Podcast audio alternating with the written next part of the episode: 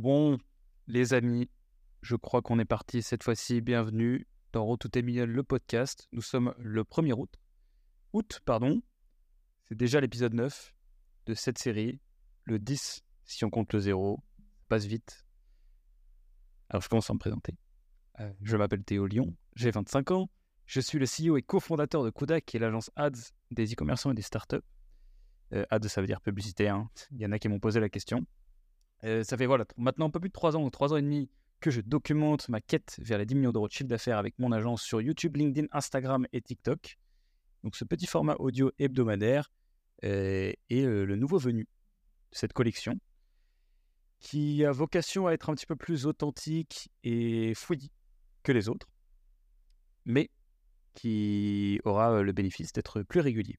Donc, on en est actuellement, pour vous dire, sur cette quête, où est-ce qu'on en est rendu À 3,1 millions d'euros de chiffre d'affaires l'année dernière et 350 000 euros de chiffre d'affaires mensuel record cette année. nous sommes actuellement 54 dans l'équipe, jusqu'à nouvel ordre. Voilà un peu pour les métriques. Et donc, en gros, l'objectif de ce podcast, c'est quoi? C'est évidemment de documenter tout ça à titre purement égoïste, mais aussi d'essayer de synthétiser tout ce que j'apprends dans des leçons que, je l'espère, tu pourras utiliser dans ton aventure entrepreneuriale pour pas faire les mêmes erreurs que moi et euh, prendre avantage des trucs pas trop cons que je fais. Voilà les amis, bon, euh, je suis content de faire cet épisode, je suis désolé qu'il arrive le mardi, voilà, j'ai voulu le faire hier soir, mais bon, je rentre tout juste de vacances, je vais vous en reparler dans les actualités, et euh, j'ai fait l'erreur de m'assoupir pour une petite sieste hier, sur les coups de 18-19 heures, qui est devenue en fait, voilà, on appelle ça la nappe roulette, ceux qui connaissent, ça veut dire tu t'endors mais tu sais pas quand est-ce que tu te réveilles, j'ai tenté ça, Bon, euh, pour moi, l'heure a sonné, euh, c'est 2h du matin. Je me suis réveillé à 2h, la tête dans le cul, je savais plus où j'habitais. Et malheureusement, il était trop tard pour vous uploader cet épisode le lundi soir, donc veuillez m'excuser dans un premier temps. Et ensuite, euh, voilà, je, vous prie d'accepter cet épisode livré en retard, mais qui, je l'espère, sera plus qualitatif que si vous aviez entendu ma douce voix en plein milieu de la nuit. Bon, pourquoi est-ce que je suis fatigué? C'est parce que, bon, je commence du coup, c'est la petite partie actualité. Euh, bah écoutez, je rentre de, vacances à Tenerife. Tenerife, c'était, c'était excellent. Nous sommes partis dans une bande de potes. Ah non, mais putain, mais je regarde, j'avais fait une structure. Je ne vais pas parler de Tenerife tout de suite. Je vais d'abord faire un précédemment dans Road to 10 Million. Déjà le bordel. toujours de plus en plus tôt, là, 2 minutes 38. Euh, bon, bah, du coup, je vous garde Tenerife juste après, mais bon, dans, quelques minutes, mais j'ai envie quand même que ce soit chronologique. Ce que je vous dis. Donc, précédemment, dans Road to 10 Million.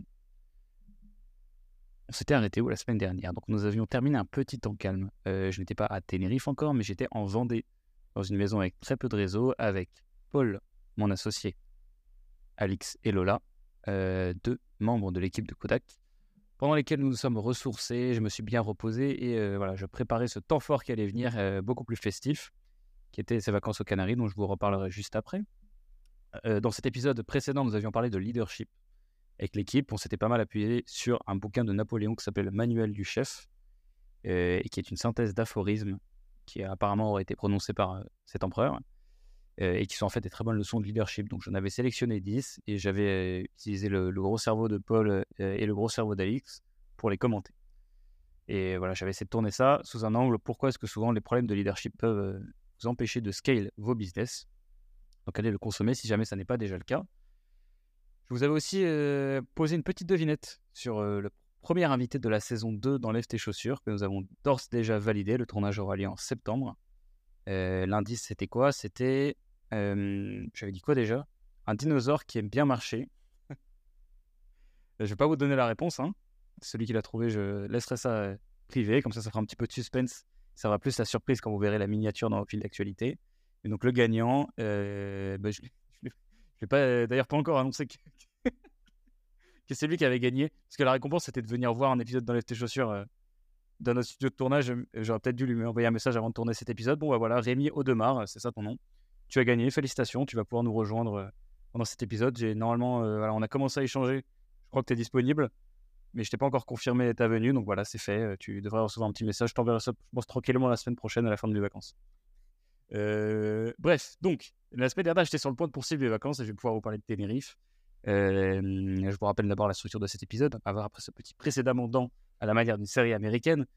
Je fais trois parties quand même. Je une partie actualité de la semaine pour Kodak et moi-même. une partie dissertation hebdomadaire que je vous ai fait valider sur Instagram avant-hier, dans lequel vous avez, enfin non, hier d'ailleurs, dans lequel vous avez choisi le sujet introversion et entrepreneuriat. Ce sera certainement d'ailleurs le titre de ce podcast. Et puis à la fin, je réponds à vos questions. Euh, et oui, petite remarque sur ça, juste avant de passer à la partie actu, c'est que je me suis rendu compte sur les derniers épisodes que j'avais un peu naturellement commencé à, plus les préparer. Je passais parfois 45 minutes, une heure à essayer de. Voilà. Je voulais à la base juste noter des bullet points, mais finalement, je finissais par noter des, idées, des phrases complètes par peur de les oublier. Et ça a provoqué un effet euh, un peu euh, que je n'avais pas anticipé, qui n'est pas forcément sur la qualité, qui n'est même pas du tout d'ailleurs sur la qualité de ce que je vous donnais, parce qu'en vrai, en vrai, plus c'est préparé, normalement, mieux c'est pour vous. Mais plutôt que hum, je repoussais un petit peu plus que d'habitude euh, l'échéance d'enregistrer le podcast, parce que je me disais que j'avais pas juste une heure d'enregistrement, j'avais aussi une, heure de préparation dans ma tête, et donc c'était moins spontané que ce que ça aurait pu être sur les premiers épisodes. Et aussi, bon, ça crée un genre de paradoxe entre les deux, entre genre un, pardon, plutôt enfin voilà, un épisode préparé et un épisode en impro, parce que quand tu écris une heure avant, c'est moins bien préparé qu'une vidéo YouTube, parce que ça me prend un petit peu plus de temps que ça avec la recherche et tout. et c'est du coup pas du tout de l'impro. Ça fait un truc entre les deux où à la fois je ne sais pas vraiment si je dois me fier à mon script ou alors laisser passer les idées comme elles, comme elles vont. Et donc je me suis imposé une contrainte pour cet épisode que j'ai reprise sur mon air en prépa, comme on prépare à l'époque des cols et des oraux école KHO2LE e, hein, en, en, prépa s'appelle comme ça. Ce sont des oraux lit avec des professeurs souvent à la fin de vos cours, enfin à la fin des journées. Donc on vous donne un sujet et vous avez à peu près 20 minutes pour préparer. Du moins, c'était ça à l'époque. Je crois que ça varie selon les matières. Et voilà, je me suis beaucoup inspiré voilà, du format oral d'HEC. Euh, et j'en ai fait beaucoup dans ma carrière. Et voilà, donc le but, c'est que ce soit vraiment euh, euh, à la fois préparé, mais tu n'as pas assez de temps en 20 minutes pour préparer toutes tes phrases. Donc du coup, tu dois te fier un peu à ce que tu penses et ça me permet de garder cet aspect spontané. Voilà, j'arrête de raconter ma vie. Ah non, ça marche pas parce que là, je vais vraiment, je vais vraiment raconter ma vie après. Donc on commence par les actus de la semaine. Toujours pas de jingle. Première chose, euh, donc, c'est bon, c'est le moment où je parle de Tenerife, c'est maintenant. Euh, mon vieux suspense à deux balles là, qui a duré 7 minutes 24. Je rentre tout juste des vacances exténuantes qui ont eu lieu de mercredi jusqu'à euh, hier, dans lequel je me suis rendu sur l'île Canarie euh, qui est Tenerife. je vous rappelle que les îles Canaries sont un ensemble d'îles. Voilà, moi je m'étais déjà rendu à Tenerife à l'époque avec la famille il y a quelques temps, mais c'était évidemment très différent de ce séjour que nous avons passé. Nous étions un groupe de 12 personnes. Et voilà, on en avait loué une villa assez sympathique. C'était avec une équipe un peu similaire à celle qui, que j'avais emmenée à Mykonos. Enfin, que je dis que j'avais emmené, c'est pas moi qui les ai emmenés. Hein celle avec laquelle j'étais allé, disons, à Mykonos. On était un peu moins, on était, je crois, on était, ouais, on était carrément de 22 ou 23. À Mykonos, là, on était on était 12. Donc c'était cool. c'était un plaisir d'un point de vue activité. On a fait plein de choses. On a loué un catamaran. C'est la première fois que je faisais ça. C'était super. C'est super classe, un catamaran. On a pris des super photos. Parce qu'on a la chance d'avoir dans cette équipe-là euh, plein de personnes qui, prennent du, très bon contenu. Donc, euh, évidemment, il y a David Tran, mais il y a aussi euh, une personne que j'embrasse, c'est Lucille voilà, d'Afonseca. Je sais pas sur, sur Instagram, je l'aurais bien mis juste ici, là, pour te faire une petite pub, mais je me rappelle plus. C'est Lucille. Non, il faudrait quand même que je le check. Bon, disons IG Lucille. Je crois que c'est ton compte perso, mais les gens pourront remonter jusqu'à ton compte pro à partir de ça. Qui est une photographe de renom, plutôt spécialisée dans les mannequins féminins à la base, mais qui a aussi la, bonne compétence de savoir faire poser des gens euh, qui savent pas poser et d'attraper des moments sympas. Donc si vous voyez des petits carousels euh, sur mon compte Instagram, c'est grâce à elle, entre autres. Donc je suis très content parce que voilà, donc on a fait des super activités et ça me fait du contenu en plus. Donc c'est génial. On a pu aussi voilà, fêter l'anniversaire de David euh, là-bas. C'était un petit peu plus tôt dans le mois. On était déjà allé au restaurant. Je vous rappelais, c'est là où j'avais payé la note et personne ne m'avait remboursé. D'ailleurs, toujours à ce jour-là, personne ne m'a remboursé ce restaurant qui est assez fascinant parce qu'il y en a quand même qui écoutent le podcast. Hein. Euh, Max m'a toujours ghosté. Parce que, parce que si vous avez suivi les épisodes d'avant, il m'a envoyé un message pour me dire Ah, ah désolé que t'es pas payé, combien tu veux qu'on te rembourse? Silence radio, toujours pas remboursé. Et donc, évidemment, je, n'attends pas ça de toi. Si d'ailleurs, euh, je t'envoie un petit message sur, Instagram, enfin sur Messenger, si tu l'as si tu l'as reçu, j'ai une autre requête euh, pour toi qui pourra effacer totalement cette dette. Pas trop de gens dans les private jokes non plus. Donc voilà, ces vacances étaient super. Euh, c'était génial et c'est un peu d'ailleurs, euh, oui, alors c'était très cool sur cet aspect-là, mais ça m'a aussi inspiré le sujet de cet épisode. C'est pour ça que je voulais proposer sur euh, l'introversion et l'entrepreneuriat, puisque c'est un phénomène que j'observe pas mal de fois, qui a lieu pendant toutes mes vacances, quasiment qui durent plus que deux jours. C'est que je découvre les limites de ma batterie sociale. C'est un, petit concept que j'ai dû, je sais plus ce que j'ai découvert, ça sûrement été dit par un connard de LinkedIn qui a dû faire un post en disant ouais j'ai une batterie sociale, faut pas trop me parler, euh, nique ta mère. Mais euh, le concept est quand même intéressant. Et donc je, voulais relier ça à la notion d'introversion. Et donc en gros, ce qui s'est passé, simplement que j'arrive souvent dans les vacances avec une énergie de ouf et je me crame dès le démarrage. Et ensuite après, je, comme un robot, euh, je m'éteins et j'ai envie d'être tout seul. ce qui est un peu chiant pour des vacances. Et, donc en fait, j'ai eu, bah évidemment ça, repart après, ça se recharge une batterie avec la nuit, le sommeil euh, euh, et, et quelques minutes de solitude, disons. Mais euh, c'est un phénomène qui est très marrant. Et à chaque fois, je me dis, non, tranquille, ça va pas bien se passer. Enfin, ça va, pas ça va bien se passer, je vais pas avoir ce moment-là, et je l'ai à chaque fois. Donc, du coup, je me suis, j'ai un petit peu enquêté sur la source de ce truc, et je me suis rendu compte que ça renvoyait au phénomène un peu d'introversion. donc, vous vous doutez que si je vous fais un épisode dessus, c'est que ça me touche personnellement. et voilà, donc du coup, j'ai eu voilà, des petits moments où j'avais envie d'être tout seul. Euh, qui ont rien à voir avec les gens avec lesquels tu es parti, juste en fait avec euh, les, profils. Et donc, je voulais vous, voilà, vous, en parler, mais plus sous l'angle un peu entrepreneurial. Voilà. Donc, mes vacances ne sont pas terminées. Là, je suis de retour à Boulogne pour deux jours et je repars jeudi. Continue mes vacances euh, jet set. C'est la première, fois, première année où je fais vraiment des vacances un peu, un peu comme ça, puisque je vais à Saint-Tropez. Et j'ai un petit peu un malaise en le disant, parce que je pense qu'il doit venir un petit peu de mon éducation où c'est pas trop l'esprit euh, des destinations un peu nouveau riches comme ça ou, flex. Mais euh, comme je suis un petit con qui, qui se rebelle, j'ai envie de me faire mon propre avis et, quitte à être d'accord avec ma maman peut-être plus tard. Et donc voilà, je vais à Saint-Tropez et pas pour la moindre des occasions puisqu'on va fêter l'anniversaire de Yomi où il a fait un programme d'assassin que, j'ai reçu. Je sais pas comment il a cette énergie-là. On a le même âge. Euh, moi, je fais ça, je, je décède. Hein. je dors trois semaines après sais pas comment il fait. Surtout qu'en plus, lui, il travaille en Chine euh, le reste de l'année. Je sais pas combien de temps il met à se remettre. Je te poserai très certainement la question quand on se verra. Donc voilà, bisous euh, Yomi. On se voit vendredi, je crois. De toute façon, je ne sais pas quand dire. Euh, enfin, quand est-ce que, c'est vraiment la date de célébration de ton anniversaire Parce que ton anniversaire, c'est aujourd'hui, d'ailleurs, le 1er août. Souhaitez-le sur Instagram. Mais il y a des soirées tous les soirs. Il y a même des soirées la journée. Donc voilà, très content de descendre un peu à Saint-Tropez. C'est la première fois que j'y vais. Euh, on va se faire un petit tour aussi euh, des villes alentours. Ça va être super. Et euh, je repartirai lundi full time sur, sur du travail hein, quand même. Faut pas rêver. J'ai pris deux semaines, c'est cool. On va pouvoir revenir au boulot. Cette phrase est trop longue. La suite des actus, vous savez, je vous parle souvent des sorties vidéo de la semaine. Il n'y a pas beaucoup d'ailleurs d'actus professionnelles sur Kodak parce que bah, j'étais en vacances en fait. Donc bah, les vacances sont toujours des demi-vacances hein, pour moi parce que je check les mails vite fait. Je sais qu'il n'y a pas de dinguerie, mais j'arrive de mieux en mieux à déconnecter.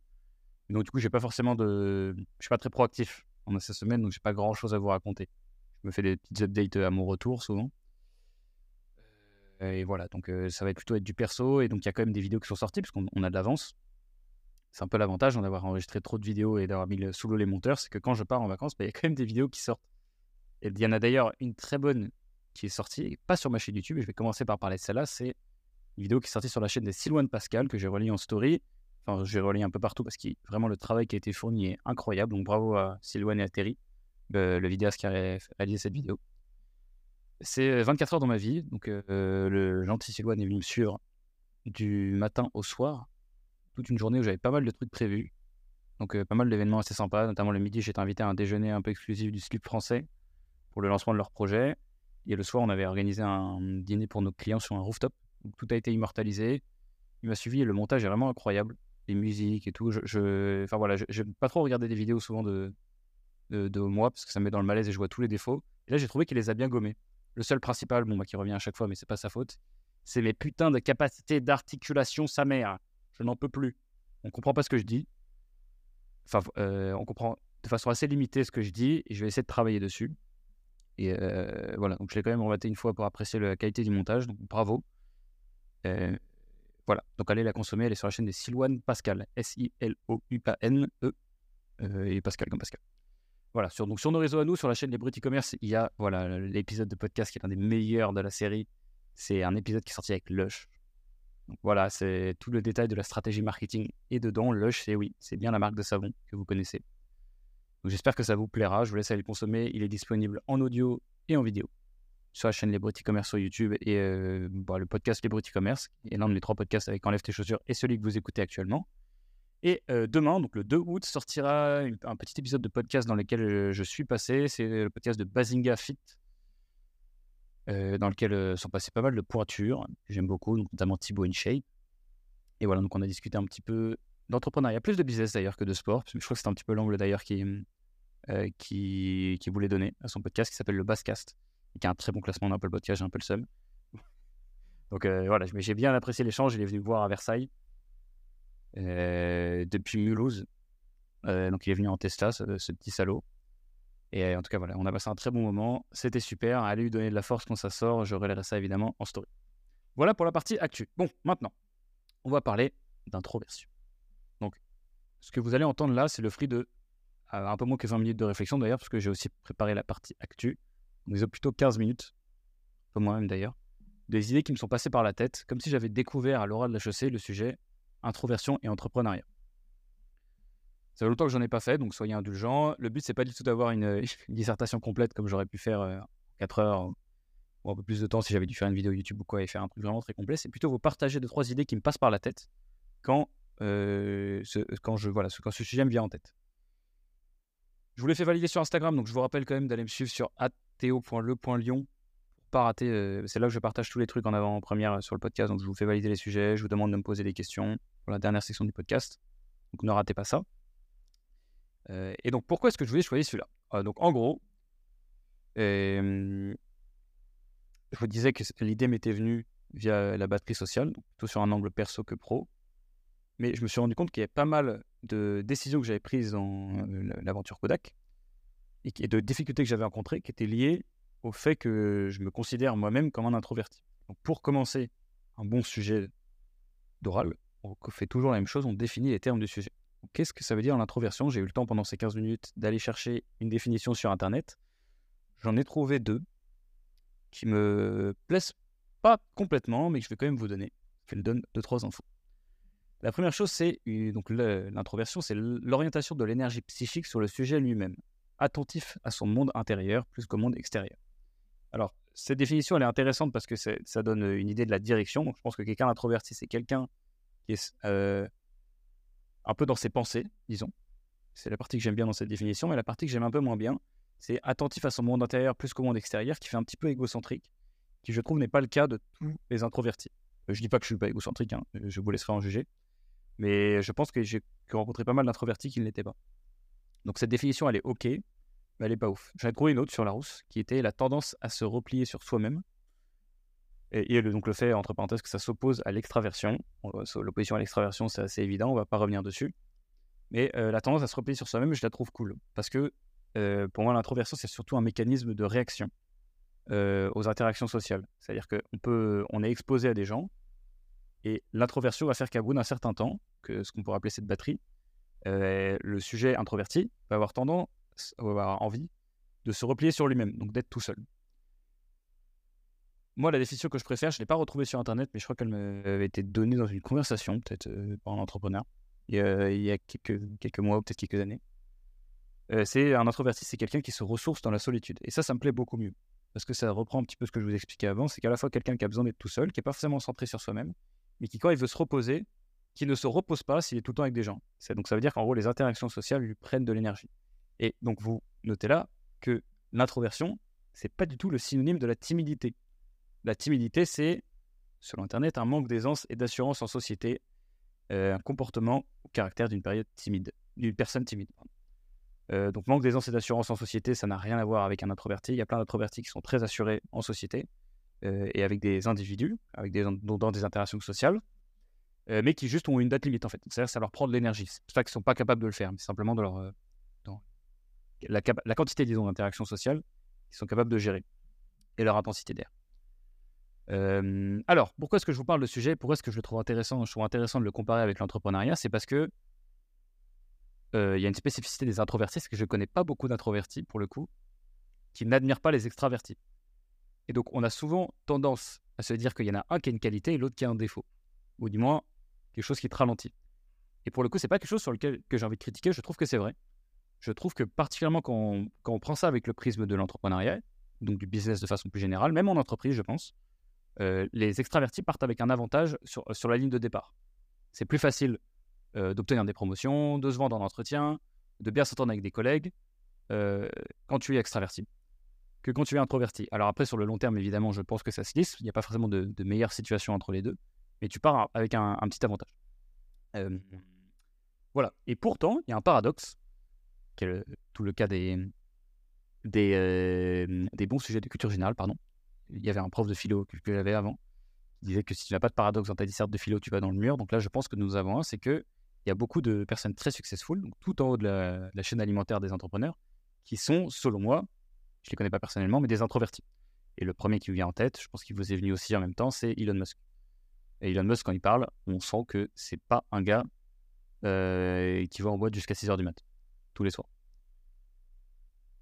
Donc, ce qui est intéressant, c'est qu'à la fois, il y a des, dans, l'introversion, c'est quelque chose qui ralentit, mais qui n'est pas non plus une condition euh, nécessaire au fait de réussir bien.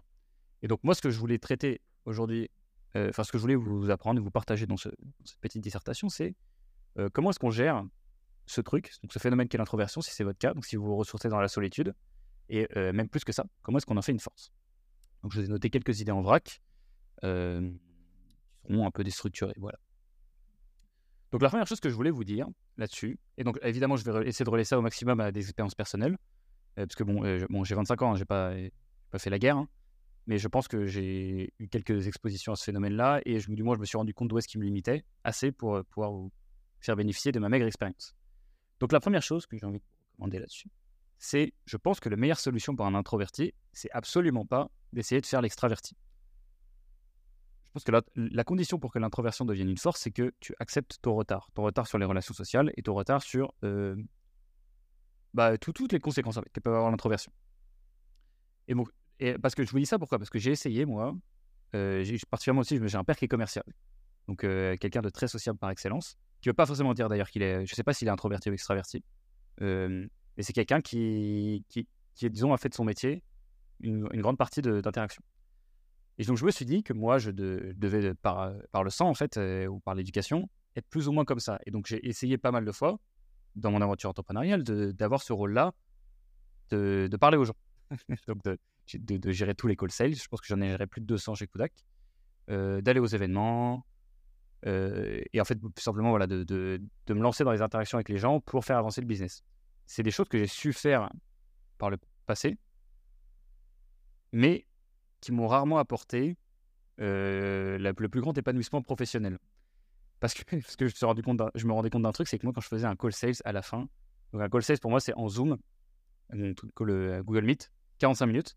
À la fin du call, mais je suis mort. Je suis mort, mort, mort. Et donc, je devais, sur Calendly, parce que nous, c'est comme ça qu'on réserve les créneaux, mettre des cartouches, en fait. Donc, ça veut dire du temps entre les rendez-vous qui était énorme, parce que j'arrivais pas, en fait, à enchaîner.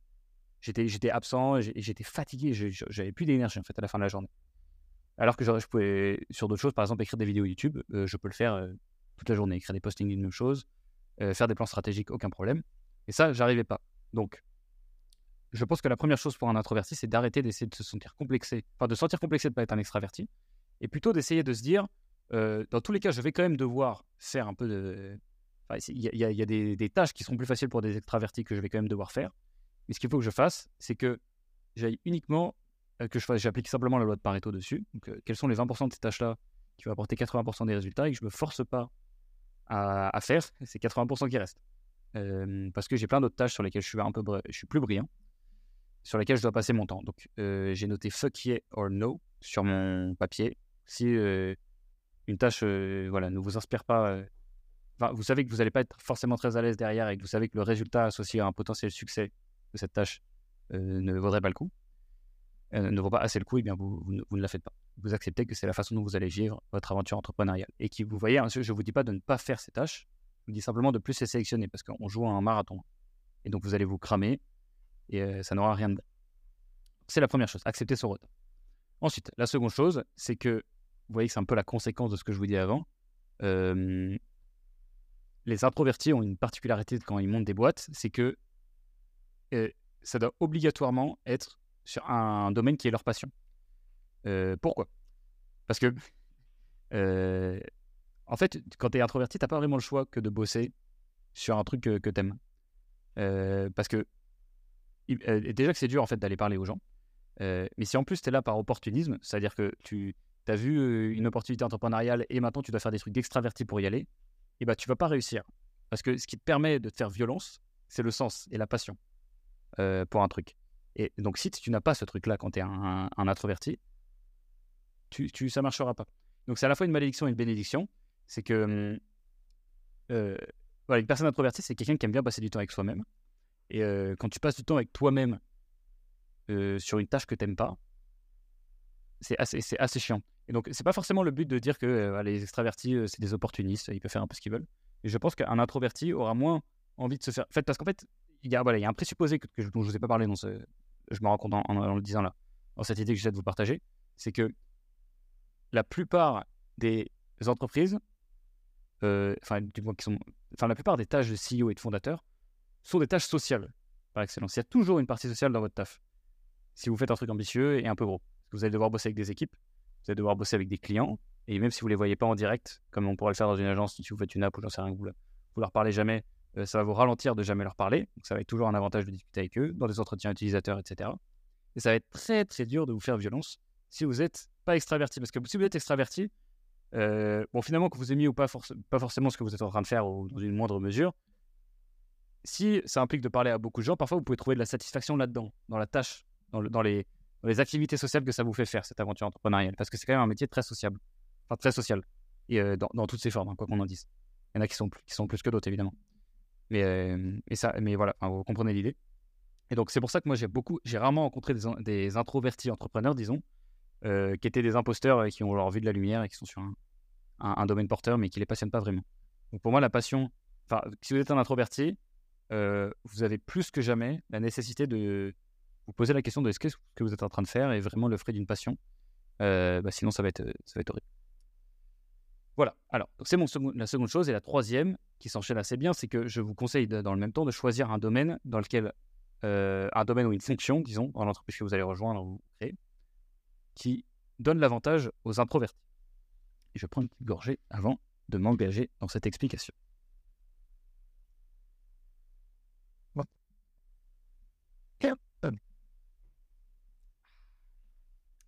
Alors, pourquoi est-ce que je vous dis ça?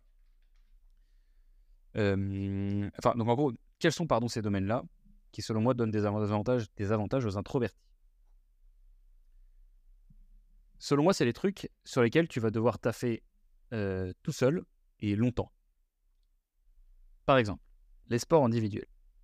J'ai noté les sports individuels, le poker et aussi la prépa. C'est pas, pas un domaine entrepreneurial. Et je pense que c'est une des raisons pour lesquelles ça a bien marché pour moi en prépa. Euh, c'est que ça ne me dérange pas d'être tout seul chez moi 5 heures à travailler. Je n'ai pas besoin d'aller voir des gens. Parce qu'il y a des gens pour lesquels c'est une souffrance. C'est un exemple de domaine. Mais bref, c'est pas, je veux plutôt vous parler des deux premiers. Donc, euh, en gros, vous avez compris, les introvertis se ressourcent dans la solitude. C'est pas mal si une des conditions du succès de votre domaine, votre discipline, euh, c'est de bosser tout seul. Et donc le poker, c'est pour ça que je pense que j'ai bien réussi aussi quand j'ai été joueur semi-pro de poker. C'est parce que même chose, je pouvais passer des nuits entières tout seul à analyser des coups. Et j'adorais ça. Les sports individuels, c'est la même chose. Euh, que ce soit du tennis, et euh, vous voyez que je lag un peu pour charger un autre sport individuel. Le, ouais, bon, bah, bref, tapez sur internet, hein, je ne vais pas vous prendre pour des cons, vous savez ce que c'est un sport individuel. Donc je vous conseille voilà, de, vous poser la question. Et même chose en entrepreneuriat, il y a des domaines qui font plus appel à des, à des introvertis qu'aux autres. Je pense que les domaines voilà, des, très technologiques, des technologies avancées, donc plutôt deep tech, sont des trucs sur lesquels il y a en moyenne plus d'introvertis. Euh, voilà, que dans les agences, dans les boîtes de sales, etc. Donc moi, d'ailleurs, c'est un, un, peu paradoxal sur moi, c'est que je suis, je pense, un introverti dans un domaine d'extraverti. Et c'est aussi une des raisons pour lesquelles je pense que Kodak est aussi singulier. Donc c'est la première chose. Euh, la seconde chose, euh, qui est donc dans pardon, les fonctions qui donnent des avantages aux extravertis, aux introvertis, pardon, c'est le fait de, c'est un peu paradoxal, mais c'est de gérer des gens. Alors, qu'est-ce qui se passe quand tu es un introverti? Souvent, c'est que tu comprends bien les gens, souvent tu fais preuve souvent de beaucoup d'empathie, c'est juste que tu ne sais pas quoi faire de la, donnée que tu reçois. Je vous en parlerai juste après. Mais euh, moi, par exemple, dans Kodak, j'arrive bien à lire les intentions derrière les mots.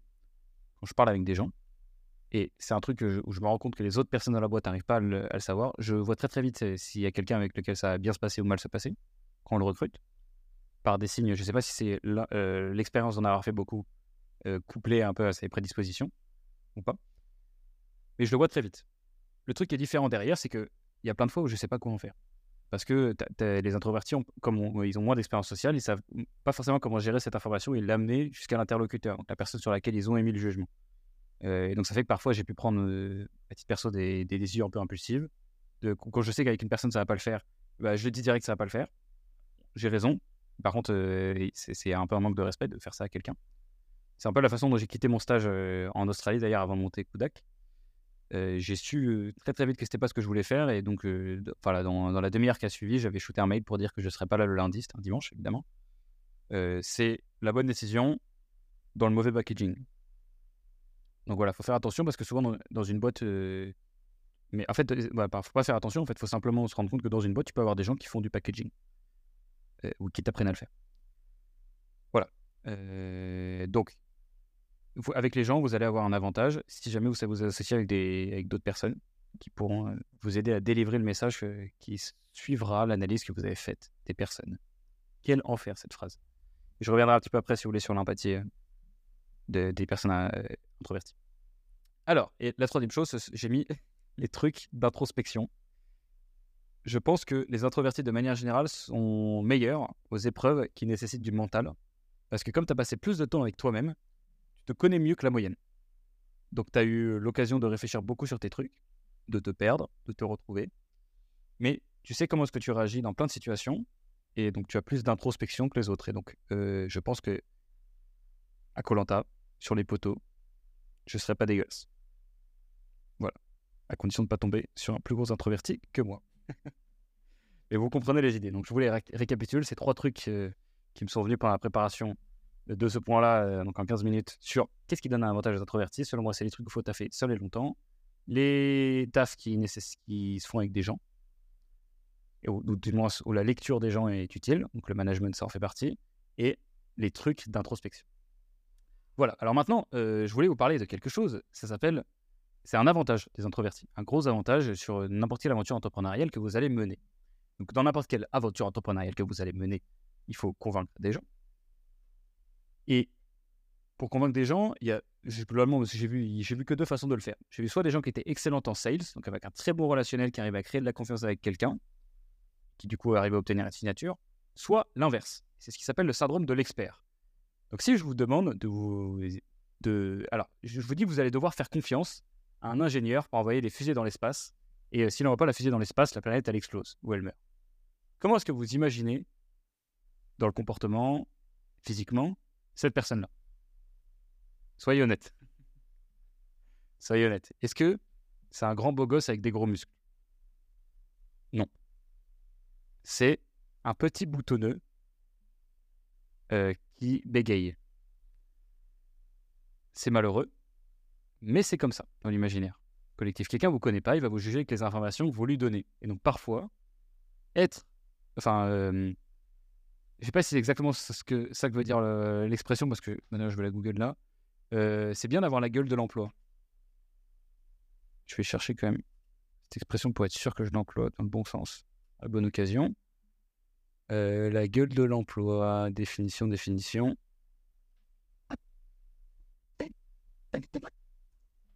En direct, mon inculture, correspondance supposée entre l'apparence physique et le métier. Et ben voilà, parfait. Donc, euh, donc voilà, parfois en fait ça peut être intéressant de pas essayer de contourner le fait que vous soyez euh, euh, que, vous ayez les qualités qu'ont souvent les gens qui font du bon service et qui va, avoir, donner envie aux gens de vous acheter. C'est voilà, une bonne chose de pas essayer de les cacher, ça va en fait vous renforcer votre expertise parce qu'on va vous donner la crédibilité d'un expert. Donc essayez de ressembler à une personne à laquelle euh, vous auriez envie de faire confiance à votre place. Et c'est pas toujours un extraverti. Et euh, voilà, je vais vous donner un petit mot euh, à la fin, pour terminer sur, sur l'empathie. Euh, je mélange d'ailleurs souvent euh, beaucoup de, de- notions hein, là-dedans dans, dans les conclusions que je donne. hein. J'implique, euh, enfin, je, fais, euh, disons, euh, je substitue euh, parfois le, un peu des, des bouts de timidité, des, sûrement des recommandations pour les personnes un peu surdouées, euh, voire un peu des bouts d'autisme que, que je mets ensemble dans la notion d'introversion. Donc évidemment, c'est pas très rigoureux. Je pense qu'il y a quand même du bon à prendre. Donc, euh, en gros, le, voilà, le problème des personnes introverties, je vous le disais, c'est qu'elles ont de l'empathie, mais elles ne savent pas quoi en faire. Mais ce qui est génial, c'est que c'est plus facile d'apprendre quoi faire de cette empathie que d'apprendre l'empathie. Donc, ce que je conseille aux introvertis, que j'ai beaucoup fait, c'est euh, essayer de trouver, comme si vous deviez apprendre une, compétence à l'école, de, essayer d'apprendre en fait les relations sociales, simplement. Euh, vous n'avez pas de prédisposition, vous ne savez pas le faire, vous devez l'apprendre voilà, comme, comme une nouvelle skill, comme apprendre la flûte. Donc, il faut ouvrir un bouquin avec des partitions et euh, traiter le sujet tout seul, comme vous savez le faire, pour qu'ensuite ça puisse se refléter avec les autres. Parce que mine de rien, il y a quand même plein d'avantages à être capable euh, d'agir comme un extraverti ou de faire des choses que font des extravertis, c'est-à-dire de perdre le moins d'énergie possible dans des interactions avec les autres et voilà, de pouvoir avoir des bonnes, euh, des bonnes interactions parce que vous n'allez pas avoir de. pré- En fait, c'est simplement, vous comprenez, il y a beaucoup de notions qui sont un peu fines ici qu'il faut comprendre, c'est que c'est pas qu'un introverti sait pas parler aux gens, c'est qu'un introverti, il, a souvent eu moins de relations sociales parce que il perd de l'énergie dedans. Donc forcément, il a moins d'expérience, donc ses relations sociales sont de moins grande qualité. D'où la nécessité d'apprendre. Voilà. Donc votre avantage là-dedans, c'est quoi? C'est que vous avez de l'empathie. Donc vous avez à apprendre. Et comment vous apprenez? Je vous donne quatre conseils. La première chose, c'est de connaître la théorie. Donc pour ça, vous trouvez des bouquins, vous mettez des vidéos, tout ce que vous voulez. Ce sera jamais les mêmes choses qui vont résonner avec les mêmes personnes. En ce moment, je suis en train de lire Improve Your Social Skills de Daniel Wendler, W-E-N-D-L-E-R, que je trouve honnête. C'est loin d'être le meilleur bouquin, je pense, mais c'est l'un des, enfin, c'est l'un des premiers que je lis sur ce sujet-là en particulier. Donc sur, le sujet, c'est l'un des, l'un des, l'un des meilleurs. Mais euh, voilà, il vaut le détour. Donc prenez juste l'idée, je sais pas, vous tapez sur YouTube euh, Improve euh, Social Skill ou mon cul là, et euh, vous allez essayer d'apprendre un petit peu quelle est la théorie là-dedans, parce qu'il y a plein de chercheurs super stylés qui ont cherché des trucs trop cool, les ont mis dans des études, et vous pouvez reprendre. Et ça, travailler des trucs en solitaire, vous savez faire. Première chose. Euh, second conseil, euh, mettez-vous dans la contrainte. Alors ça, j'adore ça. C'est mettez-vous dos au mur. Vous voulez apprendre à avoir des relations sociales, mettez-vous dans des, dans situations sociales avec des inconnus. Voilà, ça va être très inconfortable, euh, mais mettez le fait de se mettre dans des environnements dans lesquels tu voudriez être à l'aise directement, et ben ça vous fait, c'est un peu l'épreuve par le feu, et c'est le meilleur moyen d'apprendre le plus vite possible. Je vous donne un exemple. Quand j'étais petit, enfin quand vous étiez petit, certainement, certains d'entre vous ont fait des colos. Une colo pour un, extra, pour un introverti, euh, c'est ce qui se rapproche le plus euh, des enfers. Voilà. Euh, moi, j'avais ce paradoxe. J'adorais le karting. Euh, karting, c'est un sport qui coûte très cher, mais que tu peux faire de façon assez un bon rapport qualité-prix quand tu vas en colo. Donc, je faisais des colos de karting. Donc, j'adorais le karting. Je détestais le fait de dormir avec des gens, de devoir rencontrer des personnes et d'avoir aucun endroit où je peux être tout seul pour me ressourcer. Ce truc-là, en revanche, mais si ça se fait dans la douleur, ça m'a appris plein de choses. Comment me comporter avec des gens, comment euh, réagir quand tu, as nulle part où te cacher. Et c'est super. Donc ça peut être la même chose pour des événements de networking. Faites-en et allez-y pour travailler. Pour vous, c'est pas euh, le show final, c'est la répète. Donc vous allez vous entraîner là-bas, vous allez faire des reps, euh, comme à la salle. Voilà, dans le but de vous améliorer, de faire grossir vos muscles. Le muscle, parce qu'il y a un muscle social. Donc c'est la seconde chose. Alors, troisième truc, j'ai mis, je l'ai écrit en anglais, c'est là pourquoi? J'ai mis do the thing, whatever it feels like. Euh, alors, ça, ça fait référence à une idée que j'aime beaucoup, c'est qu'on juge les gens non pas sur leurs idées ou leurs, leurs, sentiments, mais sur leurs actions. Donc, quelqu'un qui vous dit qu'il est courageux euh, et qui vous convainc avec des histoires de ouf qu'il l'est, et qui le jour où sa meuf se fait agresser, il se bat en courant, il n'est pas courageux. Parce que ses actions ont montré l'inverse. Alors ça, c'est génial parce que ça se fait dans l'autre sens. C'est-à-dire que si vous êtes un introverti, vous pouvez euh, être mal à l'aise dans une relation sociale ou perdre de l'énergie, et quand même savoir ce qu'il faut faire. Des choses qui seraient évidentes et faciles à des extravertis qui seront dans le moment et, qui savent manœuvrer des relations sociales, vous pouvez les apprendre en fait. Et vous pouvez vous comporter euh, comme quelqu'un qui les a, ces qualités-là, mais pendant un laps euh, faible de temps. Euh, je vous prends un truc euh, très bête. Parce qu'en fait, il y a beaucoup de qualités des extravertis qui sont super. Les extravertis, ils prennent des nouvelles des gens, ils font passer des super moments aux personnes pendant les soirées, ils ont plein de potes. Enfin voilà, il y a plein de choses super, plein de gros avantages à être un, extraverti. Notamment l'un d'eux, un exemple. Aujourd'hui, c'est l'anniversaire de ma filleule. et j'ai la caractéristique d'être parent depuis que j'ai 12 ans, je crois. 11 ou 12 ans. Donc je suis, bref, j'étais très jeune. Qu'est-ce qui se passe là-dessus? C'est qu'en tant que bon introverti que je suis, le jour de l'appel, le jour de l'anniversaire de ma filleule, je sais que ce qu'on devrait faire, ce que doit faire un bon parrain, c'est l'appeler. Mais moi, je, je, je meurs d'angoisse. C'est-à-dire que j'y pense trois jours avant. Et euh, voilà, je ne sais pas quoi dire. Et je sais que j'ai envie de l'appeler. Mais j'ai peur d'être mal à l'aise. Et bah, ce truc-là, j'ai appris que même si je suis mal à l'aise, le fait de le faire, ça, ça, vaut en soi le. Ça, ça, applique le résultat. C'est tout con ce que je vous raconte, c'est vraiment tout bête. Mais vous n'avez pas besoin d'être à l'aise pour faire quelque chose. Et donc aujourd'hui, j'ai eu ma fille au téléphone. J'ai toujours ressenti un petit peu ce truc-là de j'aime pas être au téléphone. C'est très bizarre, hein, même à, à cet âge-là, à 25 ans, d'avoir ce genre de réflexion-là de devoir appeler la famille et tout, etc. En fait, moi, ce qui me fait un peu peur là-dedans, c'est de ne pas savoir témoigner euh, mon amour ou euh, mon affection pour quelqu'un. Et ça, c'est un truc qui touche beaucoup les introvertis. Euh, et en fait, c'est pas grave, parce que simplement le fait de faire quelque chose ou d'essayer de faire quelque chose, bah, les gens vont vous respecter. Et à la fin de la journée, bah, tous les ans, j'ai appelé ma fille. Tous les ans, j'ai été malaise, mais tous les ans, j'ai appelé, ma fille. Et donc, tous les j'ai, voilà, délivré mon, le rôle que je m'étais écrit sur le papier d'être parrain. Et, et, autre chose, c'est qu'en fait, les gens, quand ils vous connaissent, à la fin, ils, ils, commencent, ils finissent par savoir que vous êtes un introverti. Et donc, ils apprécient d'autant plus ce geste parce qu'ils savent ce que ça vous coûte. Ils savent que, si vous le faites, c'est vraiment que vous avez une envie profonde de bien faire. Et donc, imaginez quand vous faites ça, vous, vous savez qu'il y a cette personne super timide, mais pour vous, uniquement, et vient à votre anniversaire où il y a 40 personnes, et bah, ça, c'est un bête de geste. Donc, c'est la troisième chose. Faites les choses, peu importe comment vous vous sentez. En fait, il y a juste à regarder la checklist de ce qu'il faut faire, le faire et pas juger. Donc calmez vos pensées parce qu'elles vous disent n'importe quoi. Et la quatrième chose, c'est l'autodérision. Alors, euh, ça fait référence au fait que je trouve qu'une faiblesse n'est jamais aussi bien cachée qu'en plein jour. Et, bien, le meilleur moyen voilà, de, de, ne pas souffrir de cette introversion, c'est de, de, ne pas la cacher.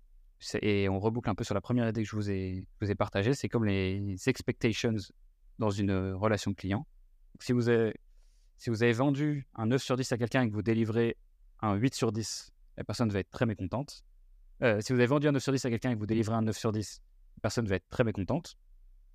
Si vous avez vendu un 8 sur 10 à quelqu'un et vous délivrez un 9 sur 10, et euh, je me rends compte que. Non, si vous avez pardon, vendu un 7 sur 10, mais vous délivrez un 8 sur 10, soit la même note, vous délivrez à la fin, et la personne va être super contente. Je ne sais pas si vous avez suivi mon exemple, mais en gros, si vous surdélivrez, la personne est contente. Si vous sous-délivrez, la personne n'est pas contente, alors que c'est le même service. Ça dépend de ce que vous avez promis au démarrage. Et donc, quand une personne sait que vous êtes euh, habituellement une personne un peu timide ou qu'elle le découvre dans une interaction sociale avec vous, qu'elle voit comment vous vous comportez, elle est d'autant plus impressionnée.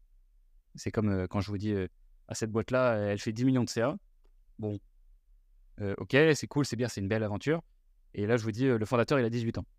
Et vous êtes, oh putain, oui. Ah d'accord, c'est impressionnant. Parce que pour quelqu'un de 18 ans, 10 millions, c'est impressionnant. Voilà. et donc, moi, il y a une personne qui m'a beaucoup fait cet effet. Je, je en place une. Je ne sais pas s'il est introverti, mais en tout cas, il me l'a fait dans un sens assez marrant. C'est Thomas, le fondateur d'Email Club, qui m'a dit lors d'un déj, j'ai trouvé ça hyper authentique. Il m'a dit Moi, je suis un geek des emails. Tout ce que j'aime, c'est bouffer du clavio et écrire des trucs. Et, et, faire ça 15 heures par jour. Et en fait, le mec, je le trouvais quand même super à l'aise, hyper sympa, hyper à l'aise socialement, etc. Et j'étais d'autant plus impressionné, et même un peu attendri par cette authenticité. Donc voilà, derrière l'empathie, il faut savoir, voilà, savoir que faire une fois après cette empathie, pardon, j'ai un peu de mal il est tard, il est 23h40. Et donc, euh, apprenez la théorie, mettez-vous dans la contrainte, faites le truc, même si vous ne vous sentez pas à l'aise et ayez un peu d'autodérision pour votre situation, c'est pas bien grave hein, de, se ressourcer dans la solitude. Et donc, je vous balance ma phrase de conclusion. L'introversion n'est une force que si vous l'acceptez et vous en servez euh, pour savoir quel projet lancer et quel rôle jouer dedans. Je pense que ça résume tout ce que je viens de dire. Voilà les amis. Je pense que j'ai mérité une petite gorgée d'eau et on va passer aux questions. Alors, le temps que je charge mon Instagram à théo.le.lion, je vous rappelle, je peux vous rappeler de mettre une note à ce podcast. On progresse bien. Euh, on progresse très bien. Euh, je devrais mon téléphone et Max m'a répondu. Merci d'avoir accepté ma, ma requête, celle dont je vous parlais au démarrage. Et, euh, je voulais vous donner les écoutes en fait du podcast. Je suis un peu bugué, je crois que nous en sommes à 11 000 ou comme ça. En même temps que je vous dis d'aller prendre votre note, donc je vais regarder combien il y a de notes et combien on a fait d'écoutes. Donc les notes sur Spotify, on va taper au million de ce connard de Théo Lyon. Au million, nous sommes à 94 notes Waouh La dernière fois que j'ai regardé, c'était beaucoup moins que ça. On est presque à 100 notes. C'est ouf. Bah, merci beaucoup. Ça fait plaisir. C'est adorable. Merci à tous. Ça veut dire que vous appréciez ce que je fais. Ça, ça me fait extrêmement plaisir, voilà, du fond du cœur. Et nous sommes à 10 523 lectures, un petit peu en dessous de 11 000. Avec l'épisode qui vous a le plus plu. Bande de salauds. C'est notre fail, hein. C'est euh, 9 16e. C'est l'épisode le plus écouté de la série. Bande de petits bâtards. Vous aimez bien quand on rate un. C'est vrai ce que disent euh, les gens sur l'analyse des médias, font un titre négatif et les gens cliquent beaucoup plus. C'est vraiment des petits salauds. Hein. Bref, mais je vous aime bien.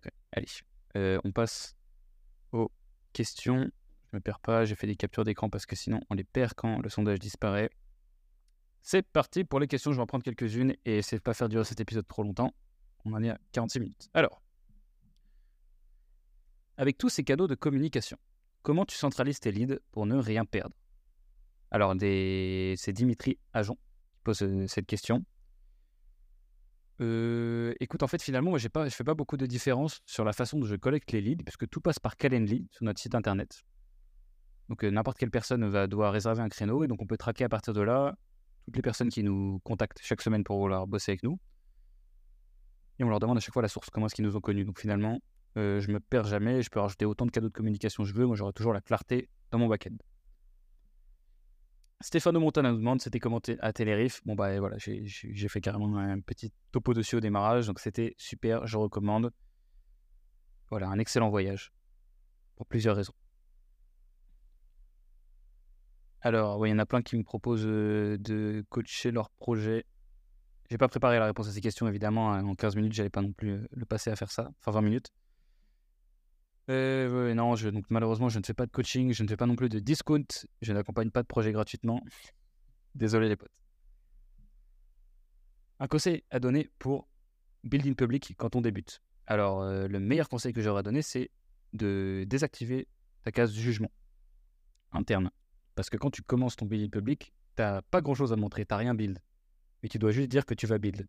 Donc le truc, c'est de descendre la barre de ce qui est acceptable pour toi pour faire du contenu. Je pense que ça marche bien. Et, voilà. Une, euh, enfin, et une plateforme, hein, ne va pas sur des milliards au démarrage, tu te concentres sur celle qui a le plus de potentiel pour toi. Je sais pas ce que tu fais, mais je pense qu'encore aujourd'hui, doit être LinkedIn. Et euh, voilà, enjoy. Comment dépasser la peur de l'échec, en particulier sur la vente Alors, mon meilleur conseil sur comment dépasser la peur de l'échec, c'est la vitesse. C'est exécute vite, parce que la peur de l'échec, c'est un luxe.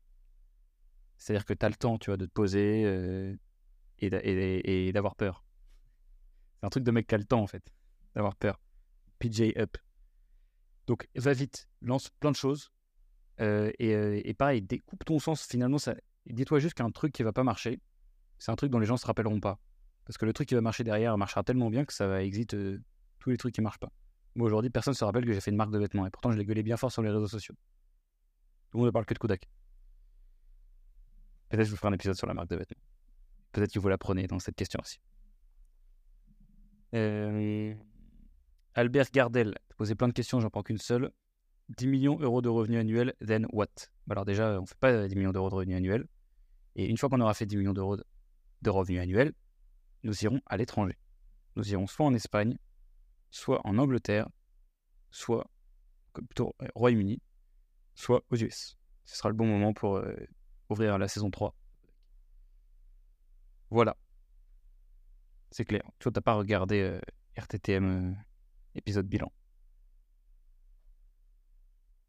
Alors, comment un, un, entrepreneur peut s'auto-évaluer et identifier ses axes d'évolution? Alors, je vais donner deux réponses à cette question. La première, c'est de euh, mettre sur papier des trucs. Donc, soit, moi, j'écris un petit journal à titre personnel qui m'aide à, déjà mettre sur papier ce que je pense et ensuite à pouvoir me reposer euh, une fois par trimestre un peu sur ce que j'ai écrit tout au long du, truc. Mais aussi, sinon, c'est le fait d'avoir des objectifs, donc des OKR. Quand tu as des, euh, OKR, donc des, des hauts pour objectifs et des KR, des Key Results, que tu peux vraiment mesurer, évaluer ce que tu as réussi à faire ou pas. Et toujours à coller une raison derrière. Je dirais que c'est objectiver tout ce qu'il y a dans ta tête. Ne surtout pas penser que tu peux auto-évaluer sans rien écrire. Ça marche pas. C'est la première chose. Et la seconde chose, c'est euh, accepter que tu peux pas tout auto-évaluer. L'auto-évaluation, c'est comme un. Enfin, le, fait de s'améliorer, il y, a des angles morts. Je n'ai pas trouvé comment bien tourner la métaphore, mais quand tu es au, poste conducteur, il y a toujours des endroits que tu ne vois pas. Tu peux pas tout voir en même temps. Donc, les angles morts, ceux qui ont passé le permis, ça vous sait. C'est à gauche et à droite quand, quand à 90 degrés. Quand vous regardez dans les angles morts, vous voyez pas devant. Et quand vous regardez la route, vous voyez pas les angles morts. Et ça, quoi que tu fasses, ça sera le cas si tu es tout seul. C'est pour ça que c'est bien d'avoir un copilote. Et un copilote, ça peut être un coach, un associé, un ami, qui va voir dans tes angles morts qui va dire regarde, il y a ça. Il va pas te dire quoi faire, mais il va dire attention, il y a une bagnole. Et toi, après, tu peux décider si tu tournes sur la bagnole, euh, si tu t'arrêtes, si tu mets ton clignot. bref, je vais arrêter de filer cette métaphore parce qu'elle n'a plus de sens. Donc voilà, mes deux conseils, c'est ça c'est écris des trucs et prends coach.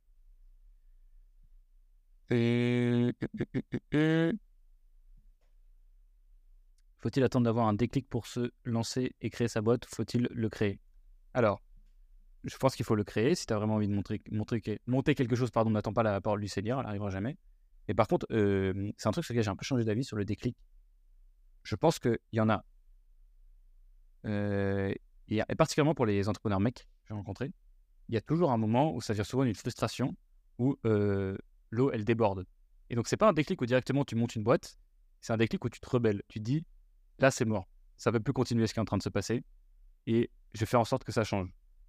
Moi, ça a été la salle de sport. Dans un premier temps, c'était le premier déclic euh, donc, ce que j'ai découvert en 2017 pendant mon échange à Los Angeles.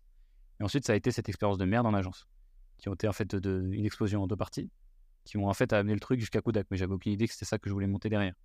Donc, il y a quand même un peu des déclics. Donc, je pense que si tu te poses la question d'avoir le déclic, c'est que tu n'as pas encore une assez grosse frustration qui te donne envie de monter une boîte. Essentiellement que tu dois attendre un peu. Euh, ou alors tu trouves une excuse. Voilà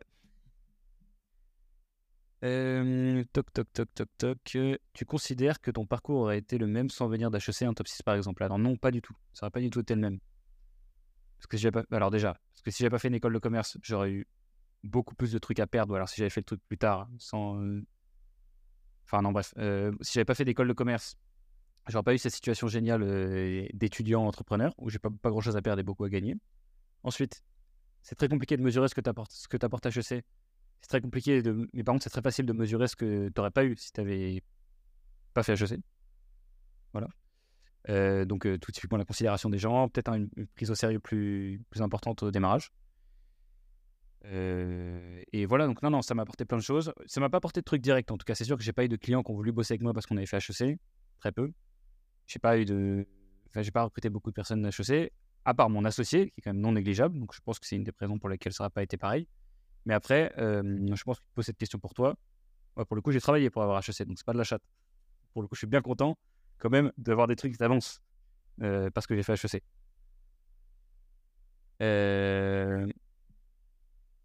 Alors, et je vais prendre voilà, une dernière question, je pense. Ton bonheur actuel dépend de la santé de ton business? D'interrogation. Tu sa mère ton podcast. Merci Soso I'm Imsak.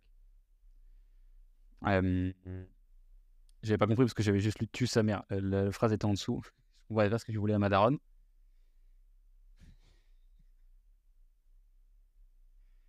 Il va falloir arrêter là, il est 23h50.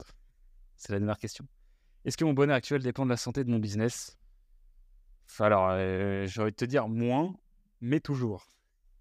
J'ai eu cette phase euphorique des premières années de Kodak, les premiers 18 mois où on a fait 0 à 200 000 euh, par mois en très peu de temps et où j'étais trop heureux et je pensais que rien pouvait m'arrêter. Ensuite, j'ai eu cette phase de ralentissement où j'ai découvert que ah, mon bonheur était grandement conditionné au chiffre de croissance du chiffre d'affaires, même pas de la rentabilité, hein, du chiffre d'affaires. Et, donc après, j'ai eu cette autre période, enfin ça fait quand même un peu de temps qu'on a une, croissance qui est moins exponentielle, mais qui est toujours de la croissance, qui en fait est normale, on a découvert, par rapport aux autres boîtes. Et là, j'ai dû apprendre à trouver du plaisir dans d'autres choses, donc le, les team building, le fait de faire les bonnes choses tous les jours, même si ça se traduit par du chiffre d'affaires direct, court terme. Recruter les bonnes personnes, de bosser avec des gens, voilà, de pouvoir me payer des trucs avec l'argent que je gagne, etc. Mais malgré tout, ça me fait toujours chier quand ça grossit pas. Et je pense que je ne resterai pas éternellement dans une situation euh, d'une boîte qui ne grossit pas. Ce qui n'est pas le cas de Kodak. Hein. Mais si jamais il y a une période voilà, de, de 3-4 ans où on, on, stagnait, ça me rendrait trop malheureux pour que je puisse continuer. Donc c'est pas forcément très grave, je pense, d'avoir une partie de ton bonheur qui est indexée dessus, mais il faut bien prendre du recul dessus et se dire que c'est quand même un, problème de riche. Finalement, euh, la famille en bonne santé, tout le bordel, c'est des trucs euh, vraiment fondamentaux qu'on connaît tous, mais qu'on n'arrive pas vraiment directement à, ériger comme suffisant pour être heureux. Eh bien, euh, en fait, ça devrait l'être. Mais c'est normal hein, de, se prêter un peu à la futilité de la vie. Il faut juste choisir un peu c'est quoi ton projet, de donner à fond dedans. Donc forcément, quand tu donnes à fond dans quelque chose, que ça progresse pas comme tu veux, bah, tu as un peu le droit d'être malheureux. Et on va s'arrêter là.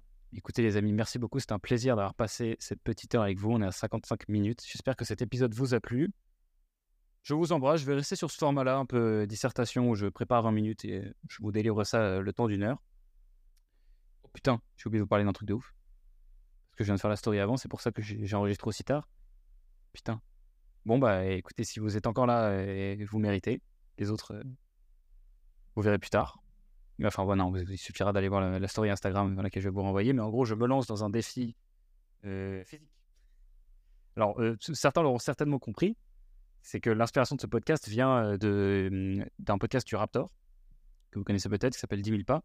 J'ai trouvé impressionnant dans le format parler tout seul. Donc, je voulais m'essayer à l'exercice. Et j'avais déjà ce format Tout est million que je fais depuis 3 ans, qui, qui se prêtait parfaitement en fait à cet exercice-là. Donc j'ai essayé de le faire, ça m'a beaucoup inspiré. Et donc en même temps, voilà, comme j'ai kiffé son contenu, j'ai découvert son programme euh, fitness, blablabla, et un peu tout euh, la nouvelle dimension qu'il a prise là, moins politique et plus euh, sportive récemment. Ça m'a beaucoup plu comme approche. Ce discours un peu voilà hardcore et un peu poussé à l'extrême, qui en fait a le mérite quand même de faire bouger un peu des, petits mecs. Et donc moi ça m'a fait bouger. Et donc je fais le programme depuis un mois, ça se passe assez bien, j'aime bien l'approche, je suis pas hyper assidu mais j'aime bien, je vois le potentiel. Et donc, j'ai décidé d'appliquer le building public à ce truc-là aussi. Et donc, j'ai réservé un Dexascan. Dexascan, c'est un truc qui analyse ta masse graisseuse corporelle. Et donc, je me suis donné l'objectif d'être à 12%, enfin entre 10 et 12% de body fat le jour de mon anniversaire, le 4 octobre, où j'aurai 26 ans.